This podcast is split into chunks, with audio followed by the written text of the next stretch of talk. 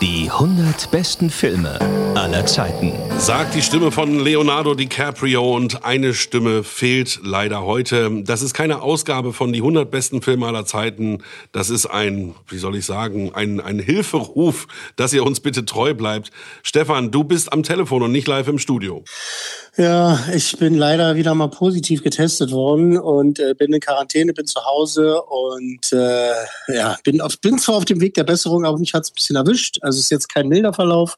Ein bisschen weggerockt hat es mich schon, aber es könnte schlimmer sein. Aber das ist eben der Grund, warum wir diese Woche ähm, keine 100 besten Filme aufzeichnen. Genau, weil also ich bin ja auch Tonfetischist ähm, und sowas Telefon, das klingt einfach nicht. Ja, das klingt einfach nicht. Wobei halt, ich meine, ist halt auch schade, ne? Mir brennt's halt unter den Nägeln, weil der Film äh, den wir besprechen wollen in der nächsten Ausgabe. Der gehört zum kultigsten, was ein Kultregisseur jemals an Kult auf die Kinoleinwände gebracht hat, muss man einfach, muss man einfach auch mal sagen, weißt du? Also. Na gut, dann freuen wir uns über diesen Teaser, den du gerade ausgesprochen hast. ähm, und mein Hinweis, wenn ihr noch nicht alle Folgen gehört habt, ist ja so eine Art Bibliothek.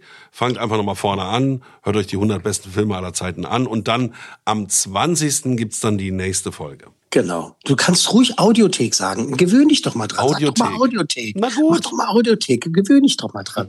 gut. Und du leg dich wieder ins Bett, trink einen Tee und werd mal gesund bis nächste Woche. Mach ich. Bis dahin. Tschüss. Tschüss. Das war die 100 besten Filme aller Zeiten.